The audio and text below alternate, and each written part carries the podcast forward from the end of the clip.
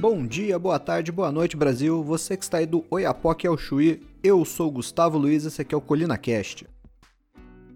Antes de começar o podcast, gostaria de dar um aviso. É, o ColinaCast já está disponível no Spotify, no Deezer e no iTunes. Então, tá em três plataformas que você pode estar acompanhando o nosso conteúdo. Então, segue a gente lá e bora pro episódio. Na primeira parte desse podcast, eu vou estar comentando sobre a importância de você se manter esperançoso nesse tempo, e a segunda parte eu vou falar do Plano Mansueto, o que é e o porquê ele vai afetar a sua vida.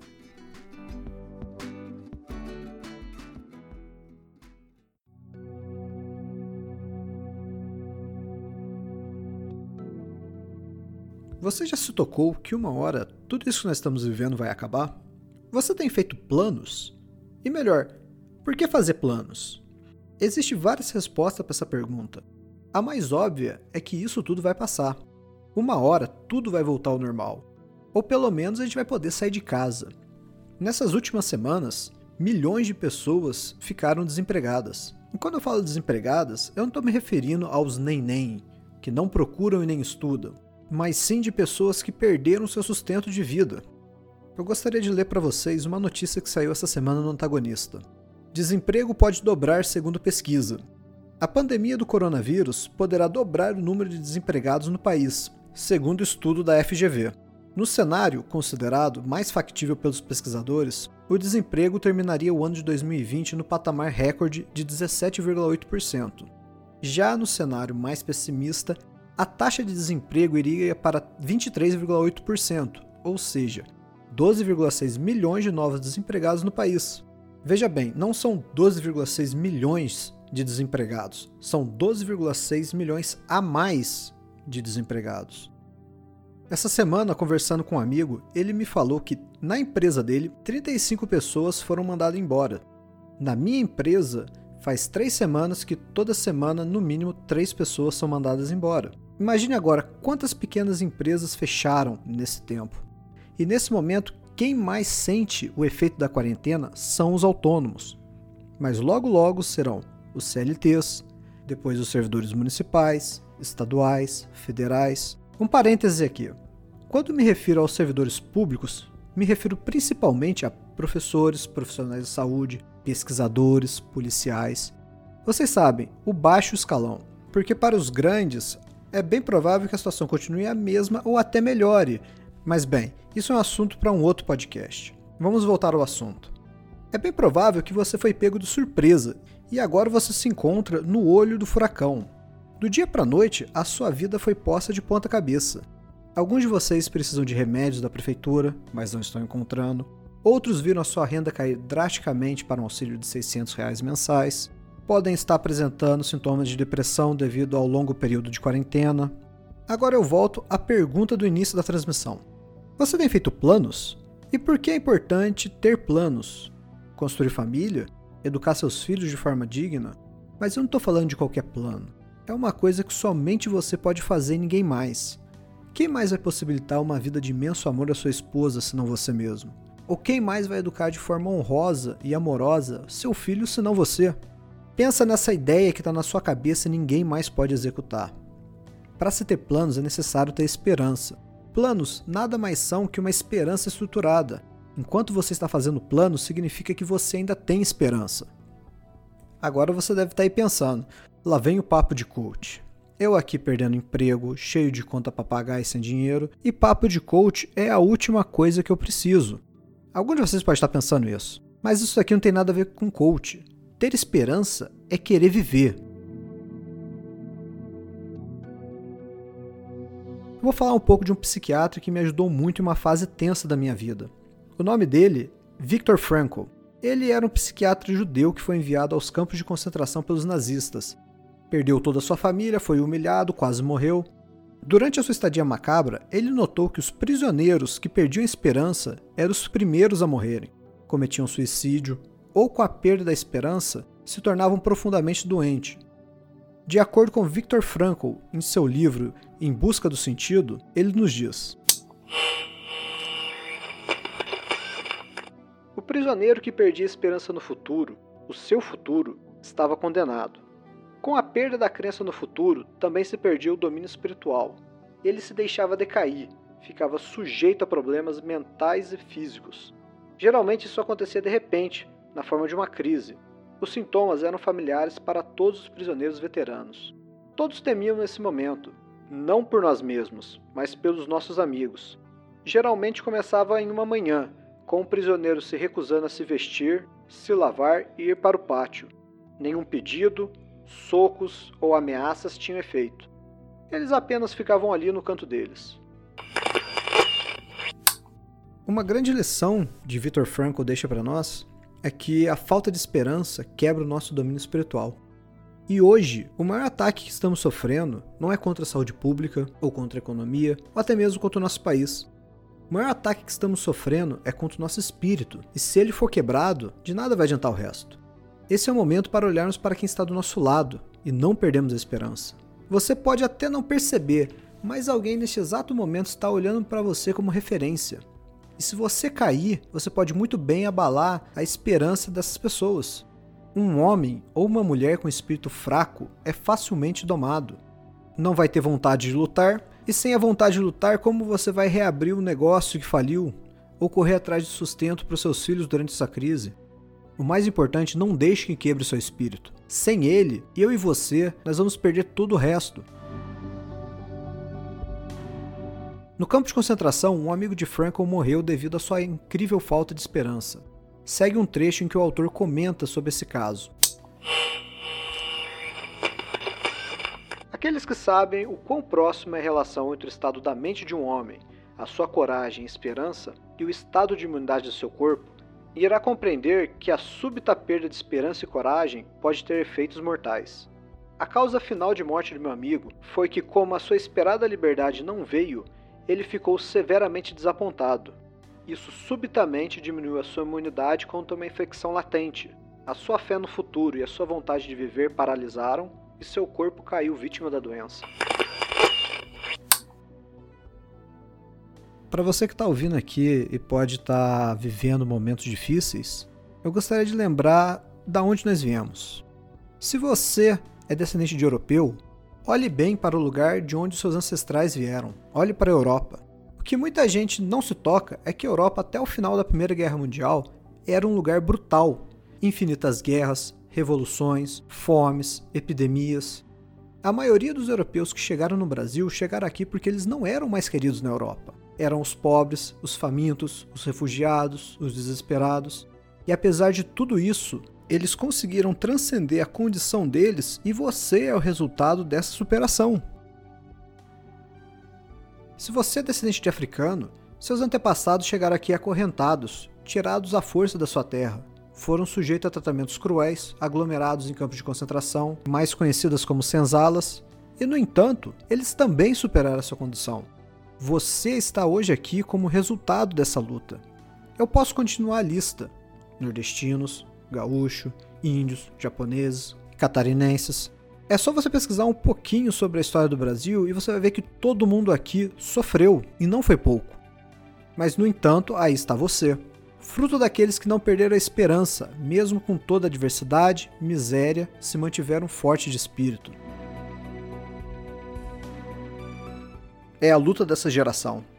E ela está só começando. Ainda pela frente vai ter a crise econômica, a instabilidade social, a pobreza.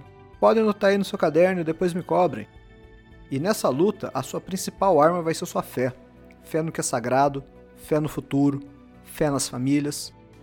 Mas assim como o músculo, a fé tem que ser treinada. Quanto mais se treina, mais ela cresce.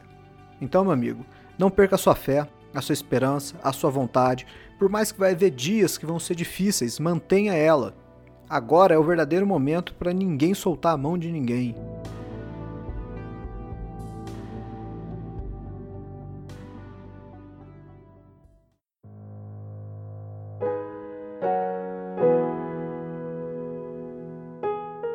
Bom, gente, esse é o terceiro episódio do podcast. Eu estou aprendendo aos poucos essa arte, mas a ideia é melhorar cada episódio. Mais à frente eu pretendo iniciar um canal no YouTube, eu gosto do formato do podcast, me lembra muito rádio, que é uma mídia que me influenciou muito. Mas quanto mais canais eu puder usar para reproduzir meu conteúdo, eu acho melhor para vocês e melhor para mim. Bom, informativos à parte, vamos agora para a notícia da semana. É, uma coisa que eu gostaria de comentar é que toda a matéria que eu estiver comentando durante o podcast, eu vou estar disponibilizando o link na página do CorinaCast. É, quem tiver curiosidade, quem quiser saber mais, saber sobre as minhas fontes, vai estar tudo lá. É só vocês acessarem www.colinacast.com.br, entrar na postagem dessa transmissão e lá vai estar todos, uh, todos os links que eu utilizei nessa transmissão. Tá certo, galera? A notícia que eu queria dar destaque essa semana é sobre o Plano Mansueto, o projeto de lei que foi totalmente alterado e nos prova que nada é tão ruim que não possa piorar. Mas primeiro, o que é o Plano Mansueto? Então, segundo o site Congresso em Foco, o Plano Mansueto, inicialmente o PLP 149 de 2019, construído pelo secretário do Tesouro, garantia auxílio financeiro a estados em crise, empenhados com ajuste fiscal. Em contrapartida, os governos estaduais se comprometeriam a limitar os gastos permanentes, com a pandemia do novo coronavírus, o escopo do projeto foi alterado para garantir apoio emergencial a todos os estados. Traduzindo em poucas palavras, muitos estados brasileiros estão quebrados e o governo federal vai emprestar dinheiro para esses estados. Em troca, os estados prometem uma redução de gastos através de privatização, contenção de gastos no final fica ali um acordo entre as duas partes. A federação empresta o dinheiro para os estados e os estados se comprometem a pagar e cortar gastos. Show? Show. Então, o problema é que com a crise do coronavírus, esse texto foi reescrito. Segundo o Congresso em Foco, o novo texto suspende a dívida dos estados e do Distrito Federal com a União, acaba com a obrigação de cumprimento do teto de gasto e concede perdão de multas decorrentes da suspensão de pagamentos. Também é criado compensação por três meses para a queda da arrecadação com o ICMS e o ISS. Em outras palavras, agora o governo federal vai repassar a verba para os estados sem que os estados sejam responsáveis. Não só isso, joga nas costas da União a responsabilidade de compensar a queda na arrecadação de certos impostos. São dois impostos que estão sendo levados em consideração por essa lei: o ICMS, o Imposto de Circulação de Mercadoria e Serviços, e o ISS, Imposto de Serviço de qualquer natureza. Uma pausa, vamos tentar entender como funciona o ICMS. Ele vai funcionar sobre a circulação de mercadoria. Imagina que o feijão consumido em São Paulo é produzido em Santa Catarina e processado no Paraná. O ICMS vai ser cobrado no transporte de Santa Catarina até o Paraná e do Paraná até São Paulo. Desse jeito, o imposto encarece o produto em cascata.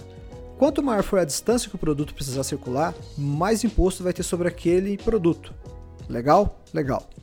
Já o ISS, Imposto de Serviço de Qualquer Natureza, é um imposto municipal e é cobrado pela prestação de serviços. Quem paga esse imposto geralmente são empresas e autônomos prestadores de serviço.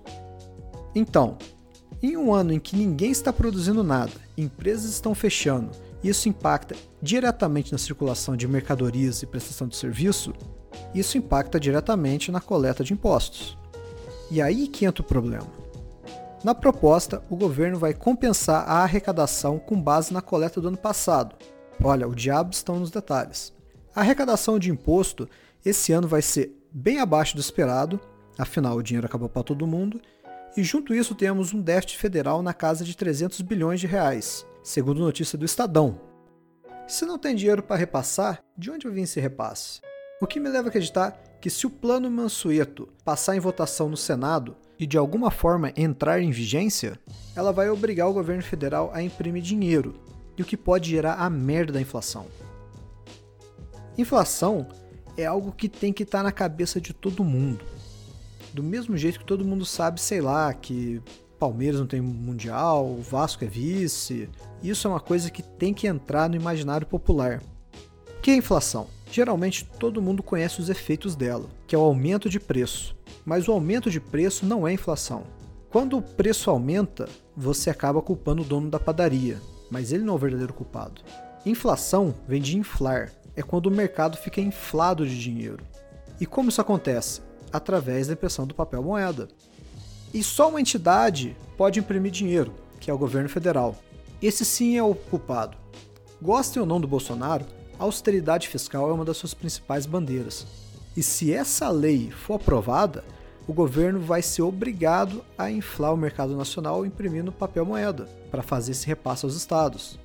Assim, a glória dos governadores que vão utilizar esse dinheiro para fazer, em parte, campanhas, porque não se esqueça, nós estamos em anos eleitorais para a eleição de governadores e prefeitos.